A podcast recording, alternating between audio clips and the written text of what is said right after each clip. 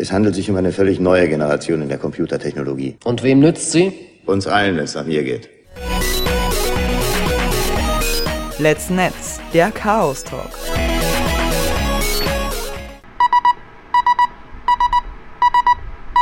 Jeden vierten Mittwoch im Monat von 22 bis 23 Uhr. Herzlich willkommen zu dieser Let's Netz Sondersendung. Wir haben heute sozusagen eine Crossover-Folge. Das im Folgenden gespielte Interview mit Bill Pollock, dem Gründer des No Starch Presseverlages, wurde am letzten Tag des letzten Chaos Communication Kongresses aufgezeichnet. Auch noch veröffentlicht wurde dieses Interview im Podcast Hack the Planet, den mein Mitinterviewer Ben aus Seattle veröffentlicht. Nun wünsche ich euch viel Spaß beim Hören. Die Einleitung zu diesem Interview habe ich ebenfalls von Ben übernommen. Never seen these things. Is this like a specialized thing? is that like something you own, or is that something that they rent? No, no, it's a it's just a multi-track recorder. But that, that, the last time I seen recorders, they had cassettes in them. Yeah, well, it's got it's got two. Uh,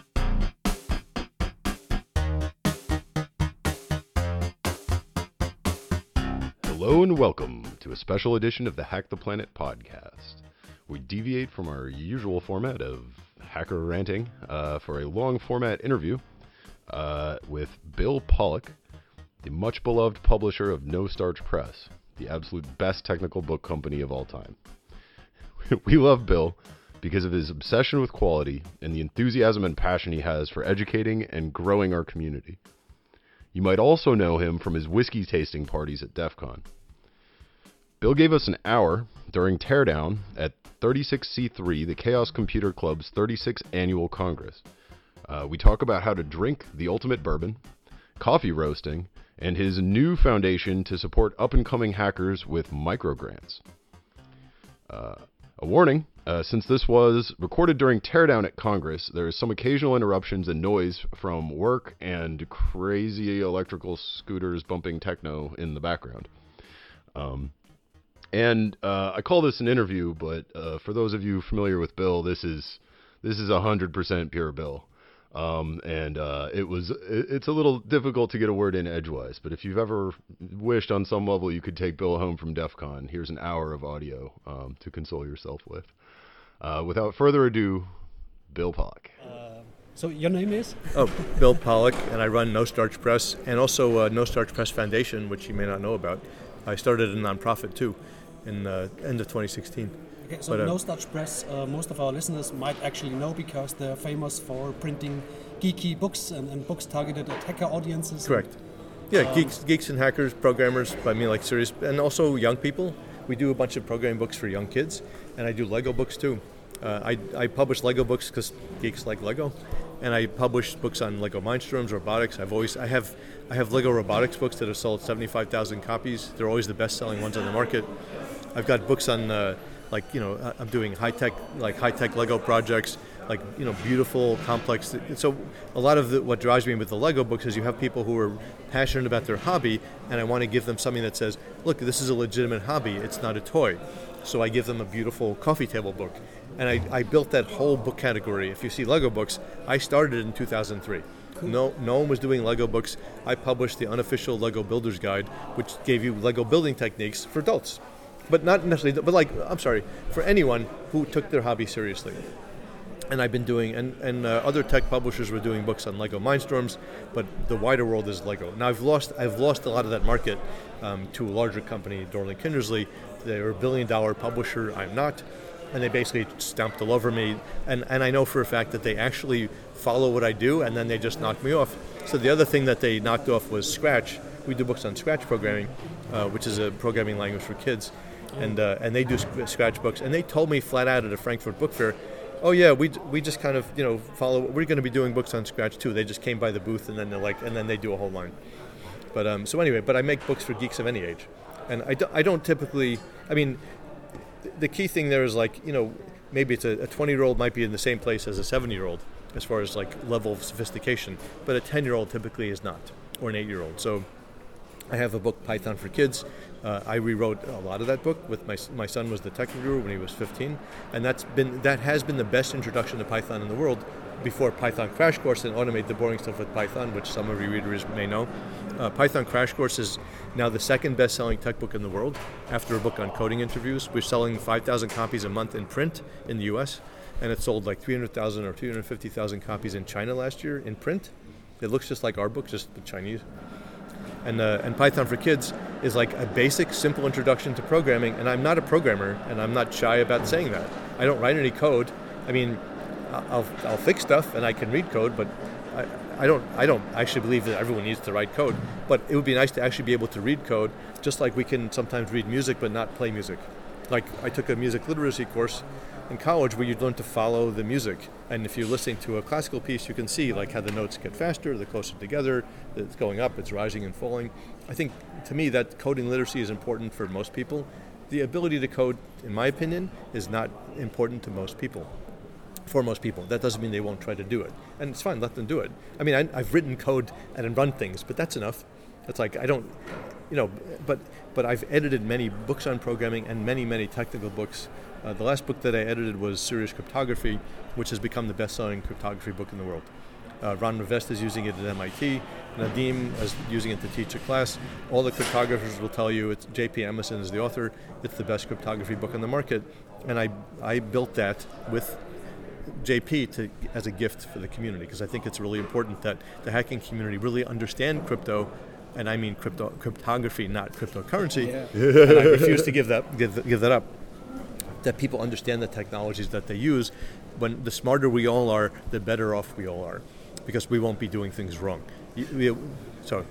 Oh, sorry. No, yeah, no. So anyway, so that's uh, so that was the last book that I actually edited, and now what I primarily do is because uh, I've had the company since '94, is direct and train my editors, and also work to train my authors so that they understand how we make books, how we've made books, and how I think tech books ought to be made going forward. So I, I have a question.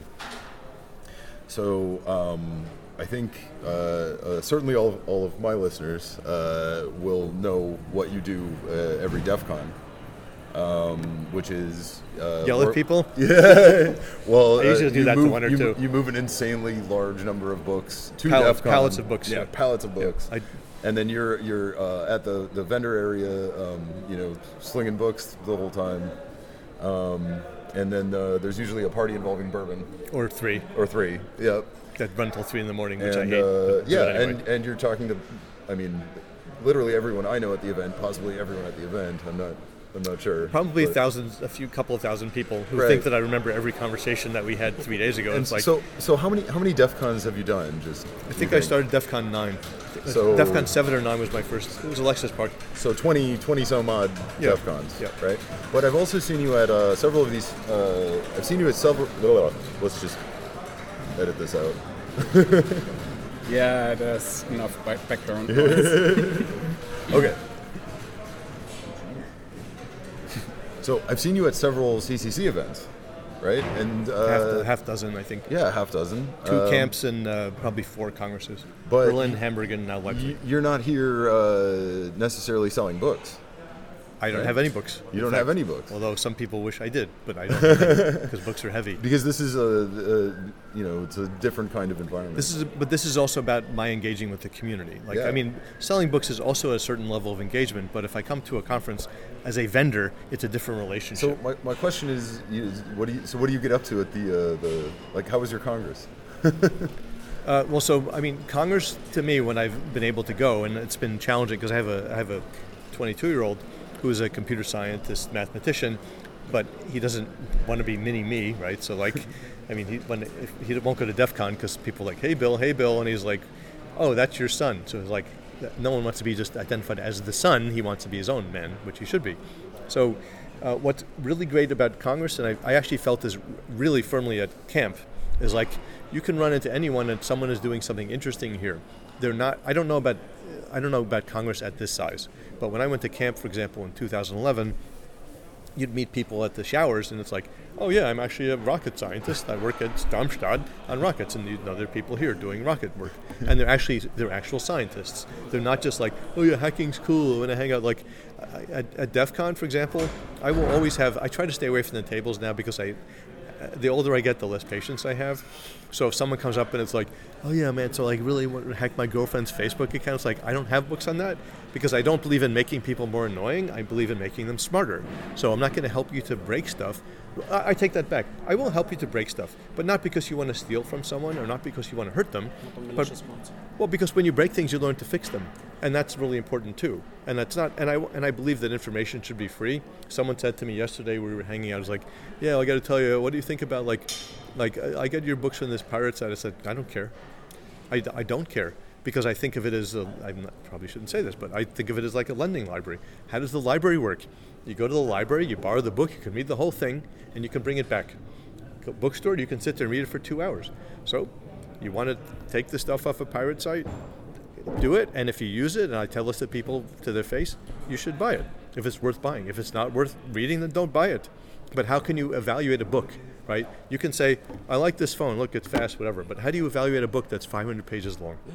can only take a look at the cover. And Well, you flip through it, but like it's like you know when we buy houses, the pro- there's a problem with buying a house. It's like a house in San Francisco which sells for a million and a half dollars. You get to look at it for ten minutes, and then you make an offer to the broker, and it's like I just bought a house for a million and a half dollars, and I don't, and I and then to let you back for another twenty minutes, like that's ridiculous, right? But like a book is not the same thing, but it's actually a lot harder sometimes to evaluate a book because you. But uh, the thing, what I say to people, if you want to evaluate a book, look at a section that you know and see, like, oh yeah, does that make sense? Are you nodding your head like, yeah, they know what they're talking about, and then read a section that you don't know. So, for example, if it's a modern C++ book, how closely is it tied to C? The thing is that things change, Ben. Yeah. No, but like, but but you know, like things do change. So it's kind of like, oh, I didn't know that. And if it's like, oh, I didn't know that, and oh, this person's really interesting and the writing is good, it's probably worth buying.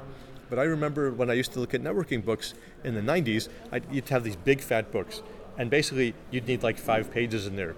And if that's all I want, I'm not paying this crazy price for five pages of information. My problem is solved. Now my biggest competition is Google. And it's not that I'm ever going to compete with Google, but the, the biggest competition for readers' minds is like a Google search. And if I can solve a Linux problem, I run Linux unless I have to, and we all are running Android. Well, not all of us, but right. But like, you know, if I can solve a problem with a Google search in 10 seconds, there's no need for a book. But when we're trying to teach people core topics like, for example, a programming language, I don't want to read a million tutorials. I want to sit down and actually engage with the book. And we were talking earlier about the form of a book and the papers and binding and stuff. I care a lot about stuff like that because it's a very personal relationship, and it's it's hard to explain. But with books, like I'll edit a book sometimes for a year, and going through chapter after chapter. Serious cryptography was like this. I didn't realize it was only like 300 pages long, but some of those pages took me an hour to edit, literally an hour. So, by the way, when someone comes up to me, it's like, your books are too expensive. My response is like, fuck you. It that took me 300 hours to edit, and it's too cheap. But it's but I'm not going to raise the price. But it's like, but don't tell me it's too expensive because I didn't just take the book and print it.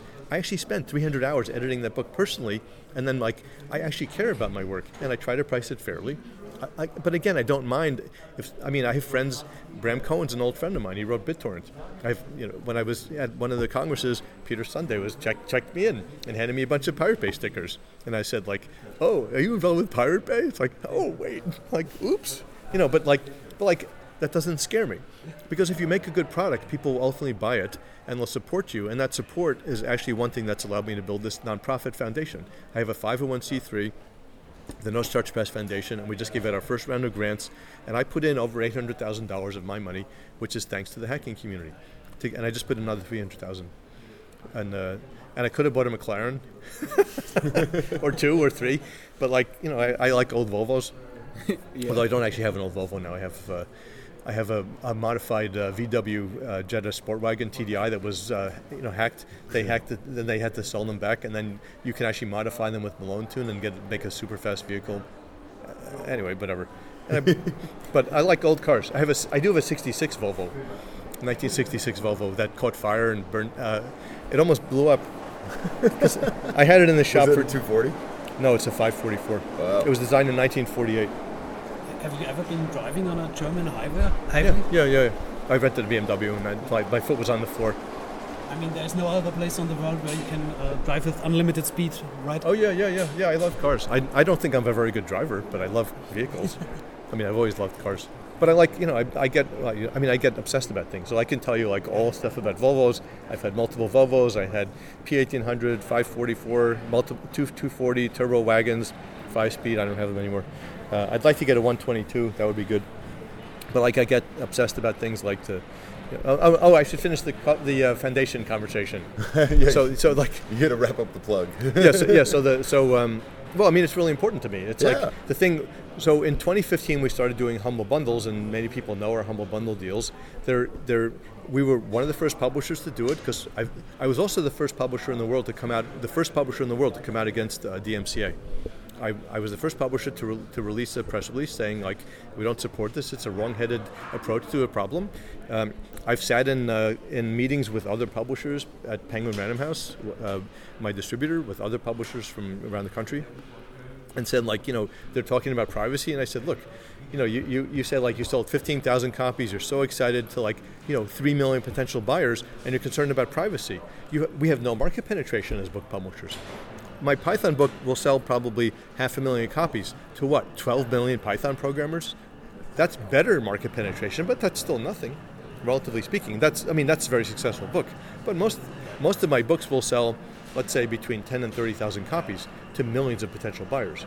So what am I worried about with with um, with piracy? So back to the foundation stuff. So Humble Bundle, the first ones brought in nearly a million dollars each and we get hundreds of thousands of dollars as a result. So I took a large chunk of that and I put it into the foundation to give back to the community that built my company. And that also, frankly, probably saved my life because this is when I found this community in uh, 2000 uh, as a result of actually working on Steal This Computer book, which you may know from years ago. Uh, I rewrote the rewrote the whole first edition, built the CD, whatever. Never mind. I- I've done it before, and we'll do it again. Like you know that, but that brought me into the whole community where I learned about like how the community works. And it's still, it, even though it's older, it's still a bit of an introduction for people, right? But it's like I found this community, and it's like this is a community where if I talk about coffee for an hour, some people will leave and say, "Oh my God," and others will be they'll follow and listen because they want to learn. This is a community that likes to learn, like and and it's not just the people at Congress; it's people in the hacking community. We we, we like to learn about stuff. We don't like black boxes. We like to be smarter. Like and that's and if the and what I'm doing what I can to make those resources available to whether it's a 10 year old kid or an 8 year old who wants to learn, who doesn't have the community, who doesn't know how to connect. And that's what I want the foundation to do. So, with my foundation, the intent is to, uh, we, we're, um, we're trying to wrap up a GitHub based uh, micro granting platform, which is really, really interesting because basically you, you can do this all with GitHub. And basically, what will happen is you, you will submit a simple grant request, which will get voted up like Reddit or Hacker News by the community. So you'll join for five bucks. It, it doesn't exist yet, but it, I've seen the prototype and it works. And it'll get voted up. And once it hits a certain threshold, it'll get farmed off to a technical advisory board. And then if two, the idea is that if two people on the, because maybe it's a bunch of cryptographers, right? You sit on your phone, you're like, what's new? Oh, this came up. So it'll get assigned to you randomly. And if two, two people on the board voted up, it will go to the executive board and be funded. And the, the idea is to fund uh, projects.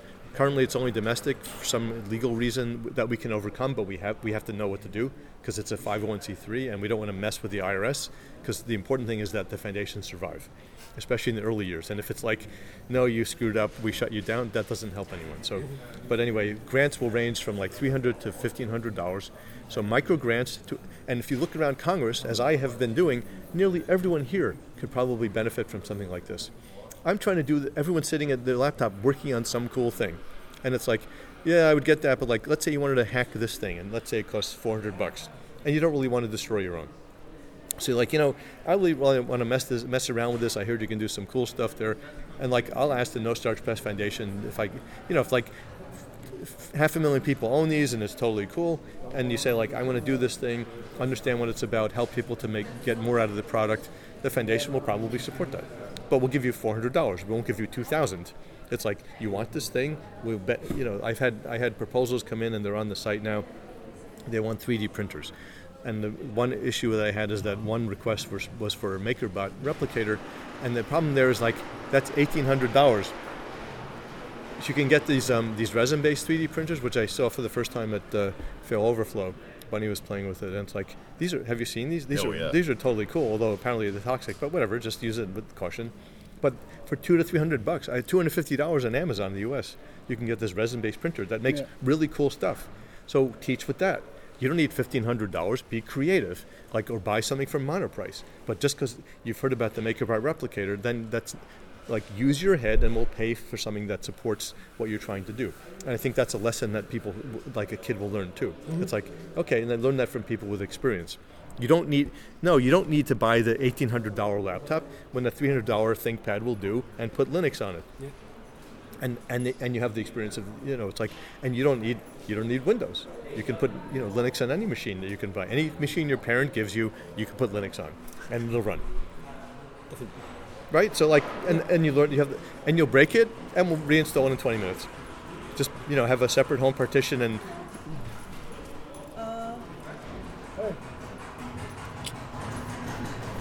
So anyway, anyway, so um, Did you guys have some ground you wanted to cover specifically? oh yes, Any questions? Any questions? Uh, right now, not. How about you? No, um, really not. All right. All, all the thing I do are also quite cheap. So Yeah. I brought like 10,000 of these NSA device stickers to this congress, and this was like about 250 euro or something. So Right. tremendously cheap. I mean but the, the foundation probably would not. Well, it's a there's a board, there's a programming committee. Would you fund a sticker project? Uh, i- if the sticker project had community benefit, that was not like a real. Com- I mean, the whole thing, the whole thing is like you have to have some kind of arbiter that's like this actually has real community benefit, not like trolling benefit or whatever. Like that's actually, you know, I mean, it should be something real. But what I I I, I, I might personally support that. But, I, but the foundation probably wouldn't support that because it's like because if the IRS comes to check it out, it's like you funded this sticker project. Why? Like how is that consistent with your goals? But the but what I what I am expecting the foundation to do is as the membership grows and as the technical advisory boards grow, you, you end up with a, a, a mentor area. So let's say you're a kid and you're like you want to do something really interesting, and and people like let's say you're like cryptography is really interesting. I really want to work on this thing, and you submit it. So someone so let's say I don't know Matt Blaze is on the board or Dan Bernstein or whatever, and they look at it and say this is really cool. They can actually grab that issue because it's GitHub and talk to you. And suddenly it's like some expert cryptographers actually talking to you and respecting you as a, as a 10 or 12 year old. My son, when he was 12, would do this math research and he posted it to Wikipedia, and it kept getting reverted because he wasn't like acknowledged or something like that. I don't know exactly what it was, so they kept reverting it. And the and then uh, what was really funny is that like a year later, it's like oh someone else did the same thing and posted it, and it was it was correct as I knew it was. But like what do you want to do is reach out to kids like that, grab them and say like we're here to support you. The thing, getting back to the like the DEF CON thing, one experience is like this is a very supportive community. I find and like people will, will help you. People want to teach you, and the and, and people with DEF CON will teach, but it's not it, it's not the same sort of emphasis as I think you find at CCC.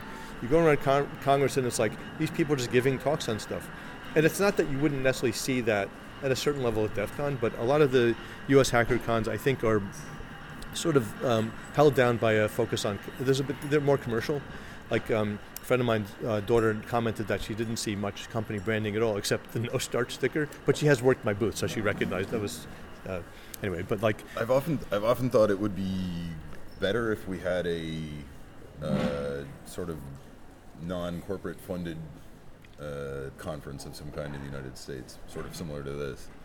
Um, but I'm not sure how you would do that at all in the United States. I thought for a while that you could you could like rent a youth hostel like there's a this lighthouse youth hostel a Point Arena light ho- hostel whatever and like have people hang out there but it's um, I don't know I don't have the bandwidth to do that but I think what you do is like I have thought actually about buying property too where you could actually have an event because you could buy property in Boonville Northern California which is like in the middle of nowhere you could buy like 30 50 acres and you could have like a whole I, I could do it it's just like Bill I mean you know that or McLaren you know you could buy the McLaren you could buy the property Couldn't this I've had thoughts along the same lines, actually.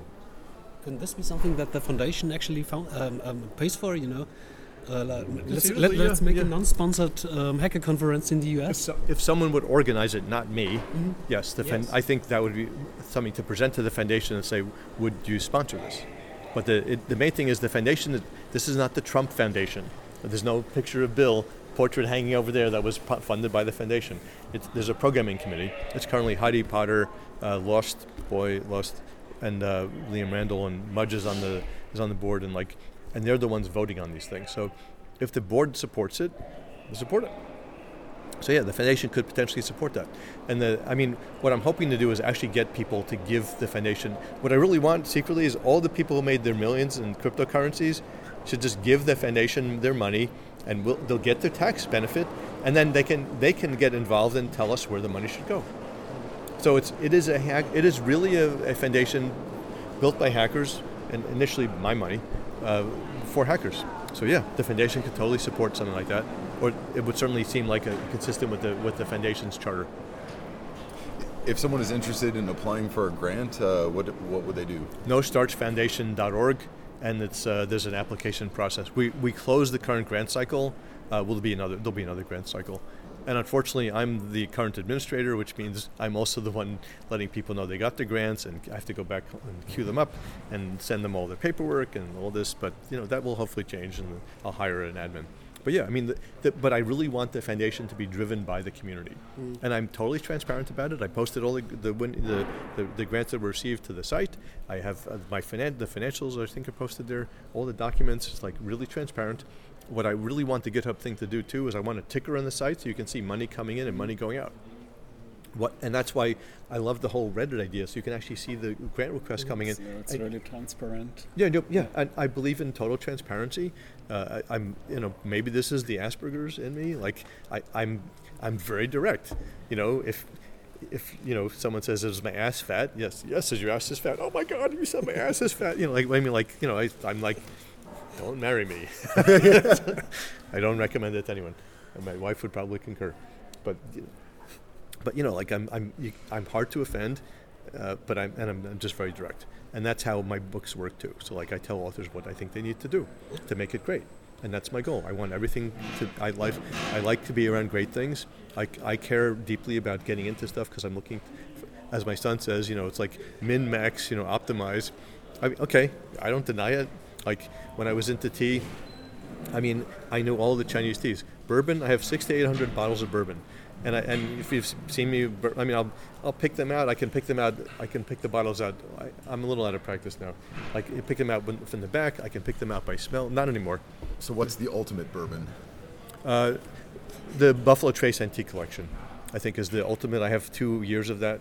Uh, the I, I think uh, George T. Stagg is amazing at about 141 proof, and it really tastes great at 141 proof. And also, uh, actually, William LaRue Weller, and I remember the smells, I just can't, uh, is amazingly good. And those, the street value on those is probably $1,500.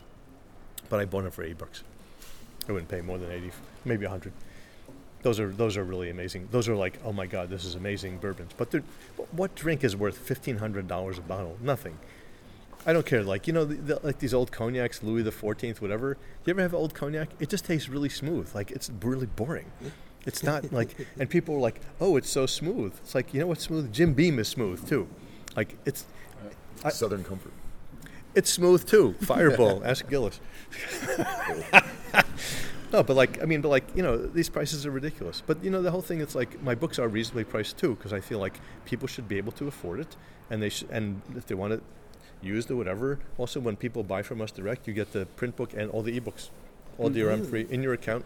Awesome. You get the print book. We'll often give you a discount, and we'll and we'll give you PDF, EPUB, and Mobi files all free. I actually have German friends that um, buy books from Nor- No Starch and have them shipped to my house, and then never collect them because they just wanted the PDF. I mean, Uh, that's I ended up with three copies of Serious Cryptography, one of which I actually bought. and how many did you read? Uh, one. Oh, okay, that's good. but like you know, but I, but I, I look at the I look at these markets as you know non-overlapping circles, Venn diagrams, whatever. Like you know, the piracy market is over here. Then people will just always pirate. They're never going to buy. But people will buy everything. We have people who like have shelves of no starch books. I'm flattered to see that. I, I want to see more of it. You know, and then there, you know, there are people using it in schools. But these are all these different markets, and and and it's not like and and publishers look at these markets and it's like oh my god piracy our business is going to close i haven't had a down year in 25 years this year we're up over 25% again and and i've never used drm i'll never use drm i don't believe in it you should have the same rights in an electronic book as you do in a print book. What's the difference? It's like you buy the why, why should Amazon be able to take it off your Kindle? That's ridiculous. But you can sideload mine, and, and they're yours. Although unfortunately, they're- it's kind of a pain once they go over a certain size. It just doesn't really work. But but you know, PDF rendering in Kindle is a little rough. well, Mo- Mobi. Uh, we have Mobi files. oh, yeah, you do Mobi. Yeah, yeah, we have Mobi files. Yeah, so I, I, I, I, I mean, and and the thing is, again, you know, with this community, I trust to this community to support us, and the community does, and that's why I built the foundation to give back. I mean, I give back with the work that I do, with the books that I make, but I also give back with actual cash. And it's like, and that cash will go to support a lot of people doing interesting work, because a lot of these people are they're young people who just you know they do have something interesting they want to do. They want to go, they want to play with a game console, and like their parent won't won't let them buy a game. We're doing a Game Boy modding book, for example, right? So people are like, Mom, it's only fifty bucks to the thrift shop. It's like, sorry. It's like, so the kid can write to us and say, I want to mod Game Boys, and learn, and the foundation might approve it and give them fifty dollars. As long as I don't have to be the one writing like a hundred, you know, checks or a thousand checks, it's fine. That's why I want I want GitHub, and I want to figure out how to automate the whole grant giving process, and that's going to be great for foundations. Because the, the issue I see, and as you can tell, I talk too much. So no no board will ever put me on. No one will ever add me to the board because I take over the whole board. I used to do that in college too. I used to. I was. Uh, I studied political science not because I liked political science. I actually hated it, and I used to say that in class all the time that it was bullshit. It's just public-private, the same thing. I intended to be a scientist, and I wasn't. It's not like I was confused. Political science is not science. Never mind why I took it, but but I used to I used to talk in class the entire period. Whoops. Uh, ah, palette check. Uh, I I would just read the introduction and beginnings of uh, chapters, and I would talk the entire time. I'd do it in ten minutes. It was all nonsense. The same thing. You can't do that with a science book, but you could definitely do it with political science books. But anyway, so no, so like, but what I see with boards, the, the the problem I see with foundations and people who run them have confirmed, it's like the board is volunteer. You don't go to the board and say you need to review a thousand projects. They're like, what? No way. No, they go and like, well, we have to give out. Each one gets a million dollars. Who do we give ten million dollars to? The problem is that money will just the bigger amount disappear. Like like when you look at what the Red Cross did in Haiti, for example, like a like billion dollars went there or something. Who knows what the hell, where did it go? Who knows? Like in my foundation, my, these the grantees will actually report back, and the community will expect them to report back because we want to know what they did. That's cool. Yep. But how did it work? That's exciting. It will give you more money. So I think that I think the micro granting process, where you actually have this ant- this expectation of actually reporting back, is going to be very interesting.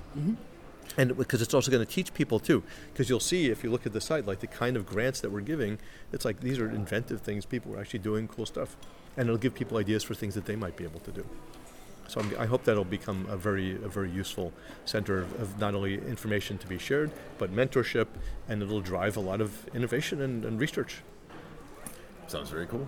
Yeah, well, it's starting to work now, so it's great. Yeah, sounds like a proven way to you know uh, improve the community. it's it's a very tangible way to like drive things and it's i mean we'll see that we have the first round 22 grants are going out uh, people seem very happy to get them and i want it to be a real thing and i want it to be i really want it to be driven by the community not by me. So when people say hey can i get this? my answer is I, the board will decide. Mm-hmm. It's not me and i will not decide. The only thing that i'll do is say like is it consistent with the foundation's goals? Did they complete the did they answer all the questions? Do you know are, do we have concerns? But like the programming committee votes and I go with that decision. I didn't even I didn't even read some of these because it's like they were clear, three out of four, so fine. Then that's how you work. But it's hard to do that, right? Because people like power. But I gave the money away to actually give it away, like it's it's meant to be used by the community. But that's why I'll need the community's help, not only in joining, offering, you know requesting grants and giving money to the to the foundation so we can give it away. I think it's going to be really interesting to watch it develop. I'm really excited about that as like the next chapter and really like something that should outlive me. Once more time, uh, or one more time, how do you apply for a grant? nostarchfoundation.org and you just click the uh, apply when we're actually taking applications which is not right now Okay. i don't know what happens if you try now it might just go into the dump or something well, who knows how long it'll take me to edit this together. okay It'll Yeah. be fine. yeah, Did, so did you notice any uh, differences in the uh, hacker cultures in uh, the US and here? In, in Yeah, well, I've noticed that over the years. I mean, I'm trying to like. So one reason, for example, uh, that I run my bourbon tastings the way I do is like I'm trying to bring more of the kind of adult you know atmosphere to DEF CON because DEF CON's a party and it's fine, but it's like but I think there's a lot that people can learn from each other. So I when I do my bourbon tastings at DEF CON, I have very strict rules, and I piss some people off every year because it's like no one gets drunk. I tell them flat out, if you get drunk, you'll be asked to leave. Why? Because no one wants you to throw up on their shoes. It's not fun for anyone, and no one wants to be talking to the drunk that's hanging over the. Like, I'm not. A, I'm not your bartender. I'll pour this stuff, but like, I'm not going to give you Coke. There's no mixing. I'll give you two drops of water because it's a tasting. It's not about the whiskey. Just like um, the First Robotics, if you know First Robotics. So First Robotics, what um, uh, Dean Kamen will say, it's not about the robots.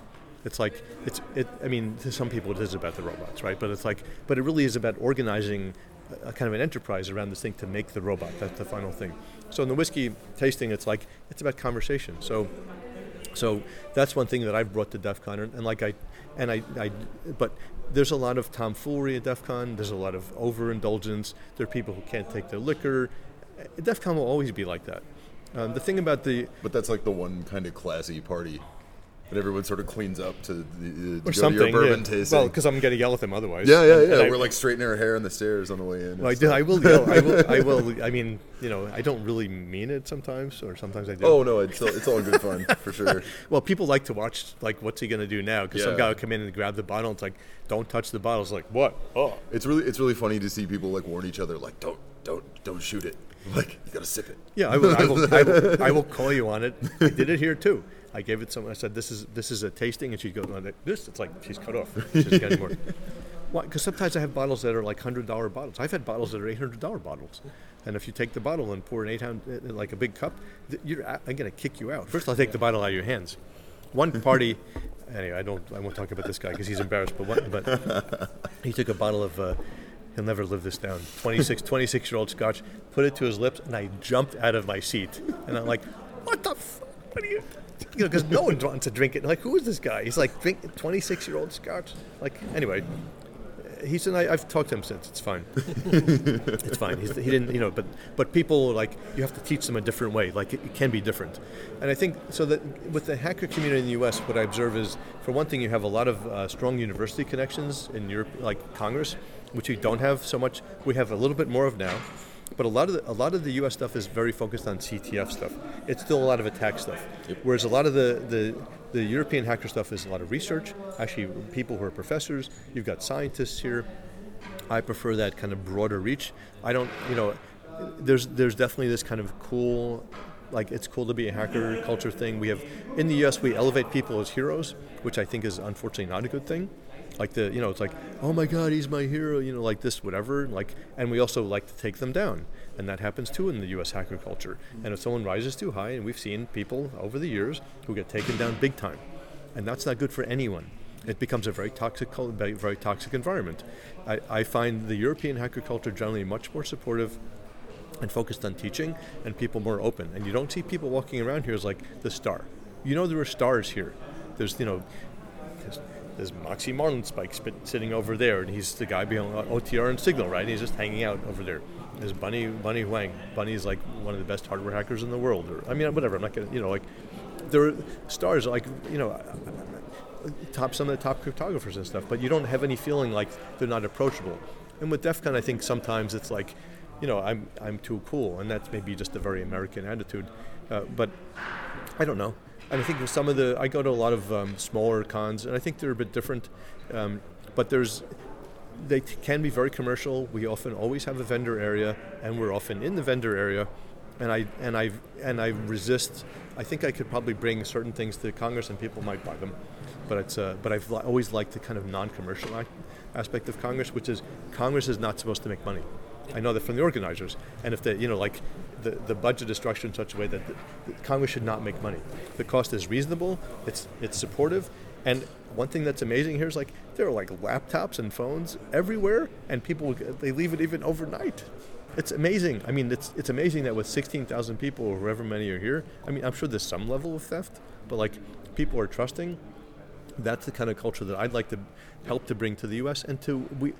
The entire world can benefit from this sort of trust. Think of what, like, the world is turned upside down, right? and we have people from around the world. So we can we like hacker culture can teach the whole world like how to actually behave like adults, share information, and respect each other. And what's the model? You know, be excellent to each other. Like think about that. You know, like imagine if like you know in the U.S. Trump supporters and non-Trump supporters could actually respect each other and have conversations about the crazy man with the orange hair. Like, you know, he was, you know, New York City real estate developer turned president, idiot. But you know, I have a definite opinion on him. But like, you know, but what? But there's stuff that we can all share and teach, mm-hmm. and that's and and I think it's really fun to give back. Like to me, the most rewarding thing that I've done is not to make more money, but to be able to take the money and see it be used and see how much difference you can make in someone's life. Or to have kids who read Python for Kids say, "Thank you, Mr. Pollock." Literally, like this happened. Like ten girls came up with braces gleaming. It's like, "Thank you, Mr. Pollock," because they're thanking me for Python for Kids. It's like like I'm the author, right? But they're like, because they're like they learned Python, and it was genuine. They're like, uh, another story I'll never forget. Well, I mean, another thing I'll never forget is um, same conference. We had books on Scratch, and we had uh, we had Lego books. And this kid came in, a young Russian kid, and I said, "You, you, want a Lego book?" He said, "No, I want to I want to willing to program." He took the Super Scratch Programming Adventure book. He sat down in the middle of the booth. He's probably like seven years old, and he's reading the book. He wanted to program. He doesn't want Lego. I mean, there's nothing wrong with Lego but like he wanted to learn to code and he sat there while people walked around him because he's very focused on what he wants to learn and all of us have that to a certain extent in each of us the stuff like we want we desire to learn we want to understand how things work and as we grow what happens is it kind of gets taken out of us because we feel like we can't do it maybe we're not good at math because the teacher said something one time and you feel like you're stupid and you can never be a programmer or this that and when you're young in your formative years it's very hard to overcome that so I, one thing I, I, try to do always is make sure that things are clear. So if you read serious cryptography, you can follow all of that because I work through all the math, not because I'm a mathematician. I work through it as a reader. Can I follow it? So instead of you having to figure it out, I figured it out. Not that I figured out the cryptography, but I figured out the discourse, the story. What's the story here? How does it work? How do the rounds work? Like how do you, like if you look at a math equation, the first thing is don't be afraid to look at it. The symbols are just symbols. They just mean something, but mathematicians like a little bit of obfuscation, or sometimes a lot. So don't be afraid to look at the symbols and understand how they relate to each other. And then you can follow how the cryptography works.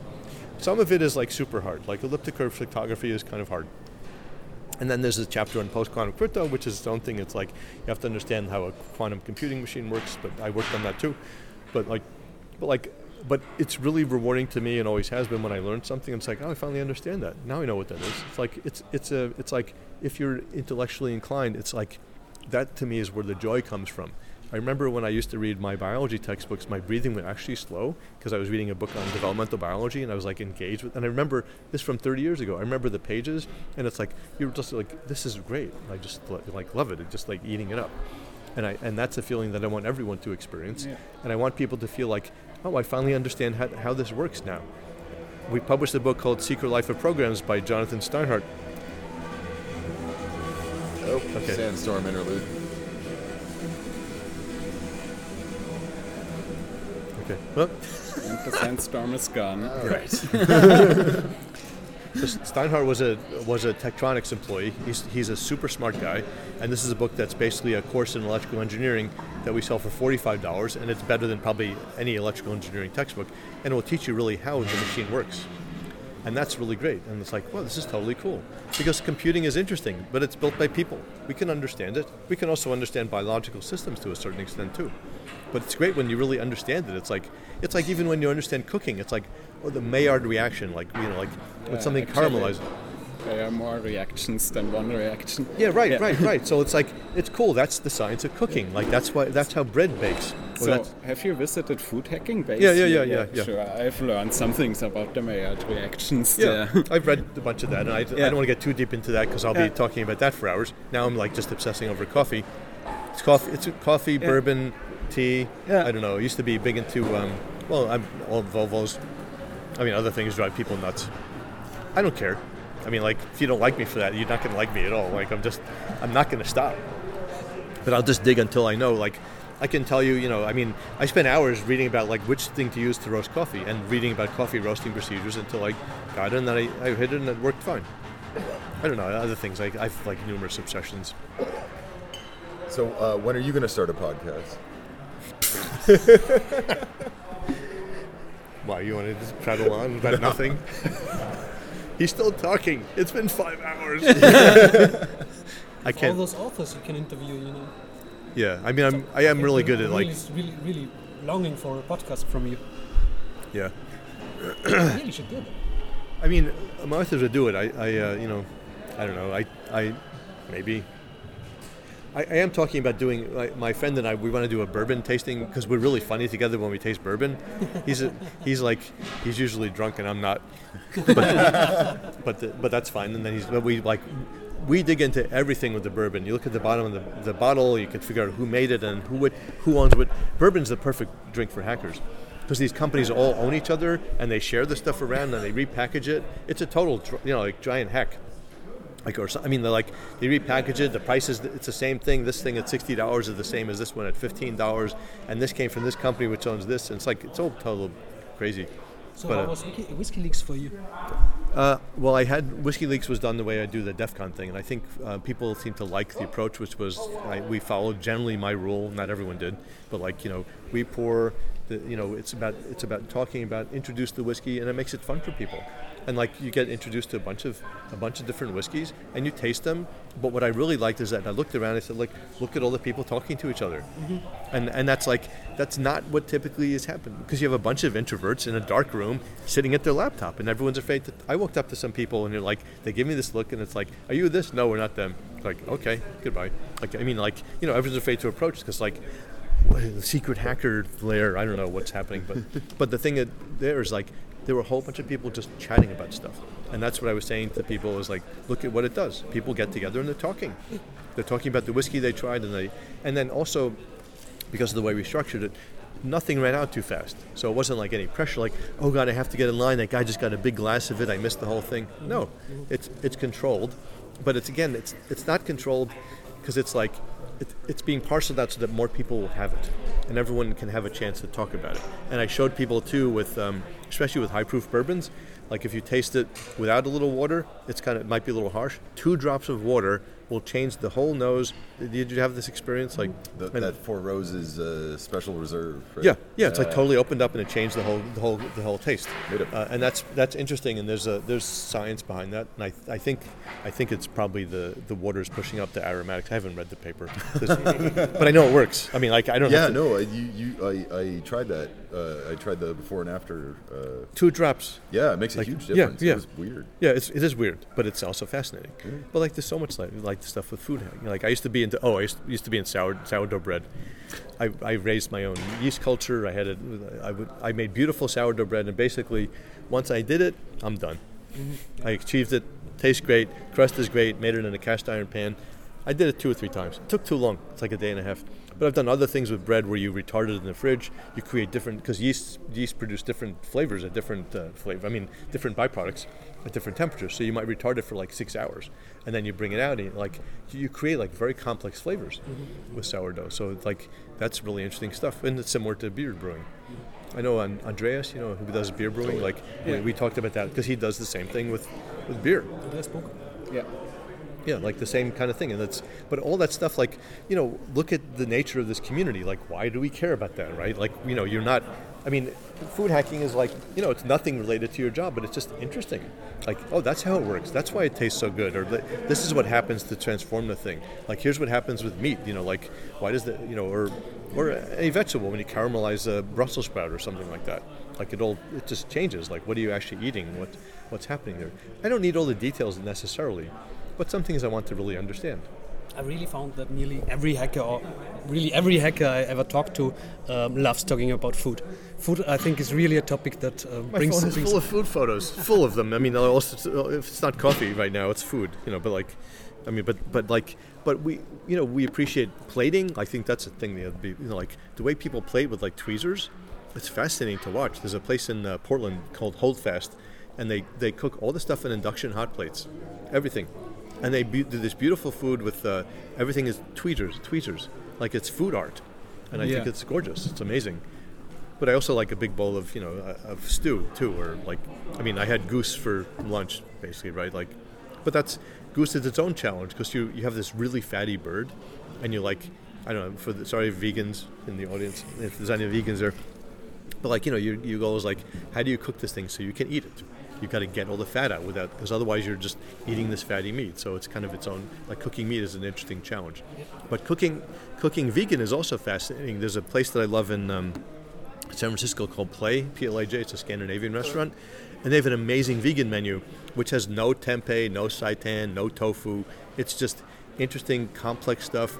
So it's like charred watermelon with like I don't, I don't I'm gonna make it like you know some beans. Like it's actually a real vegan menu, and there are no vegans in the kitchen. Like it's just a challenge for them to make this amazing vegan food.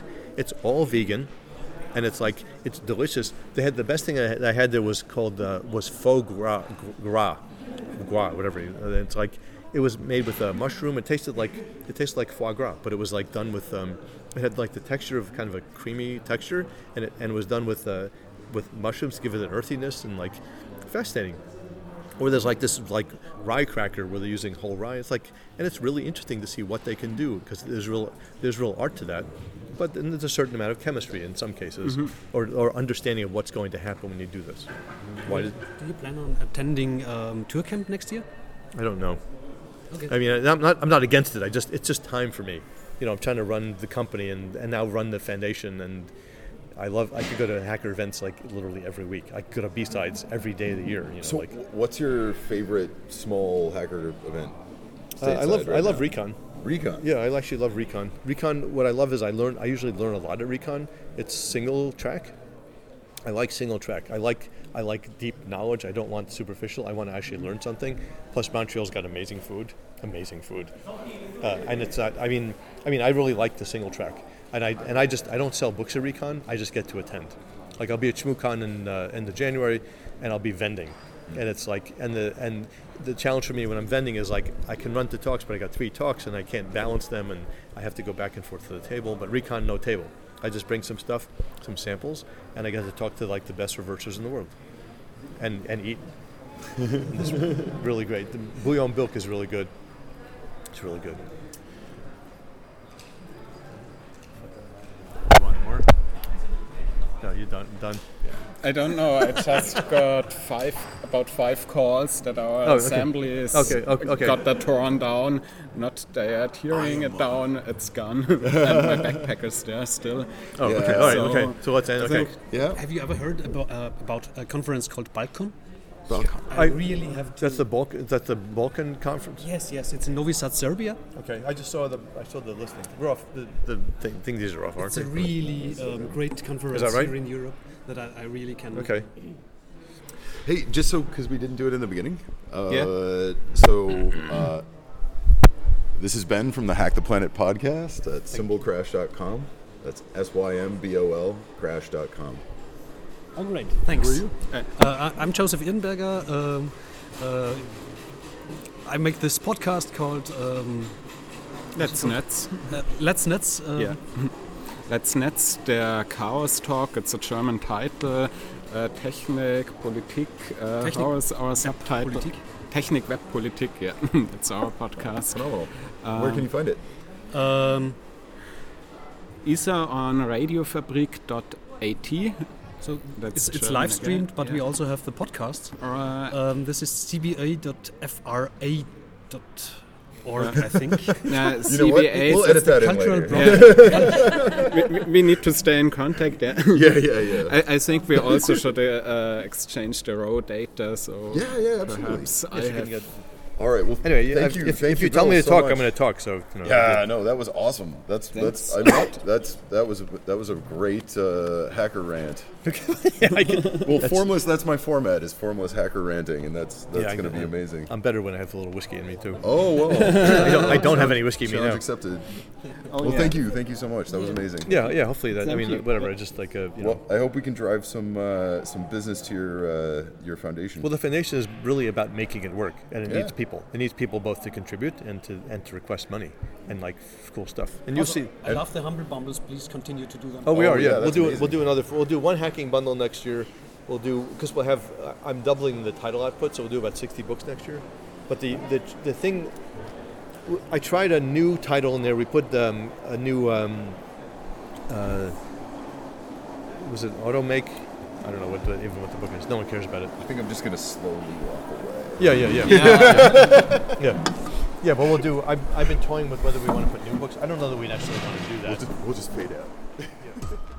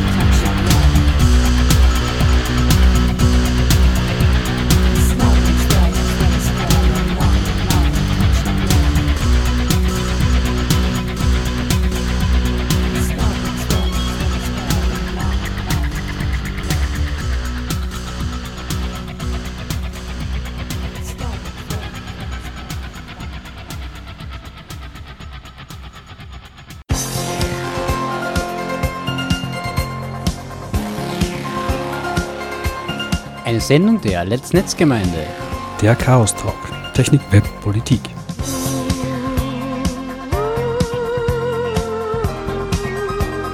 Zu hören jeden vierten Mittwoch im Monat und als Podcast.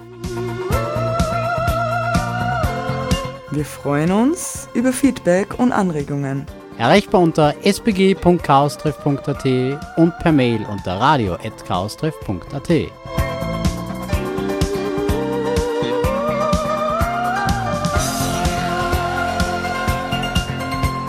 Beschwerden und Beschimpfungen schicken Sie bitte an spam spam beautifulspam at gmail.com.